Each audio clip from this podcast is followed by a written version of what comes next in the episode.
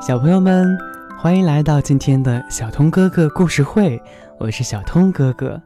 那么在这一期呢，我给你们讲一个故事，故事的名字呢叫做《月亮姑姑病了》。有一天，月亮姑姑病了，夜里可爱的小伙伴们再也看不到她的笑脸了。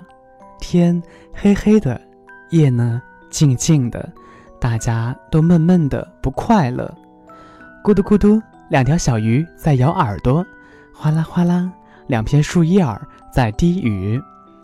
它们呢，都在争着传说：“喂，你知道吗？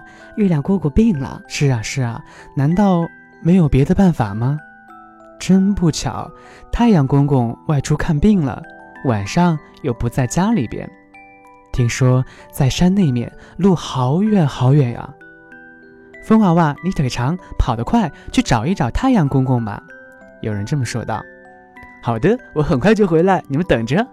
风娃娃一走，一眨眼就没了踪影。月亮姑姑病了，大家没事儿可做，唯一可做的事儿就是议论月亮姑姑的病情。就在前几天，月亮姑姑还好好的和他们玩游戏呢。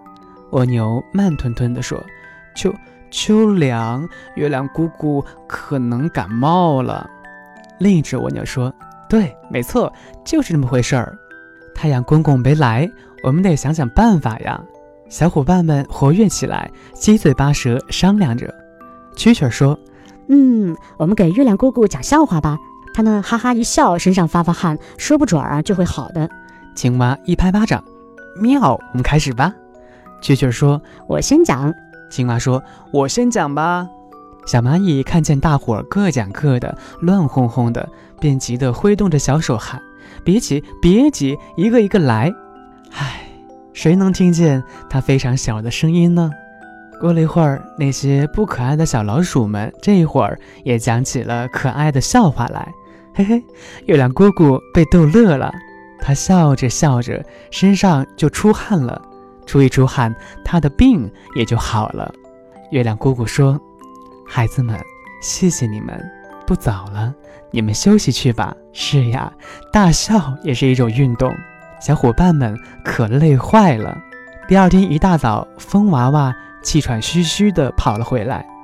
咦，小伙伴们全在梦中没醒。风娃娃推一推小树叶，小树叶不理他，继续睡觉。风娃娃在小树叶边呼啊呼啊的吹气，醒醒，小懒虫！太阳公公马上就回来了。呵呵，小树叶发笑着。风娃娃生气了，笑笑笑，月亮姑姑病了你还笑？紧接着，远远近近又响起了一片笑声。风娃娃不明白了，难道大家伙全病了吗？好的，小朋友们，这一期的小童哥哥故事会要跟你们说再见了。那么你们想一想，风娃娃究竟怎么了呢？那么大家伙儿为何又被他说成全病了呢？可以跟爸爸妈妈一起来讨论一下，跟小童哥哥进行互动。好的，我是小通哥哥，我们下期再见啦，拜拜。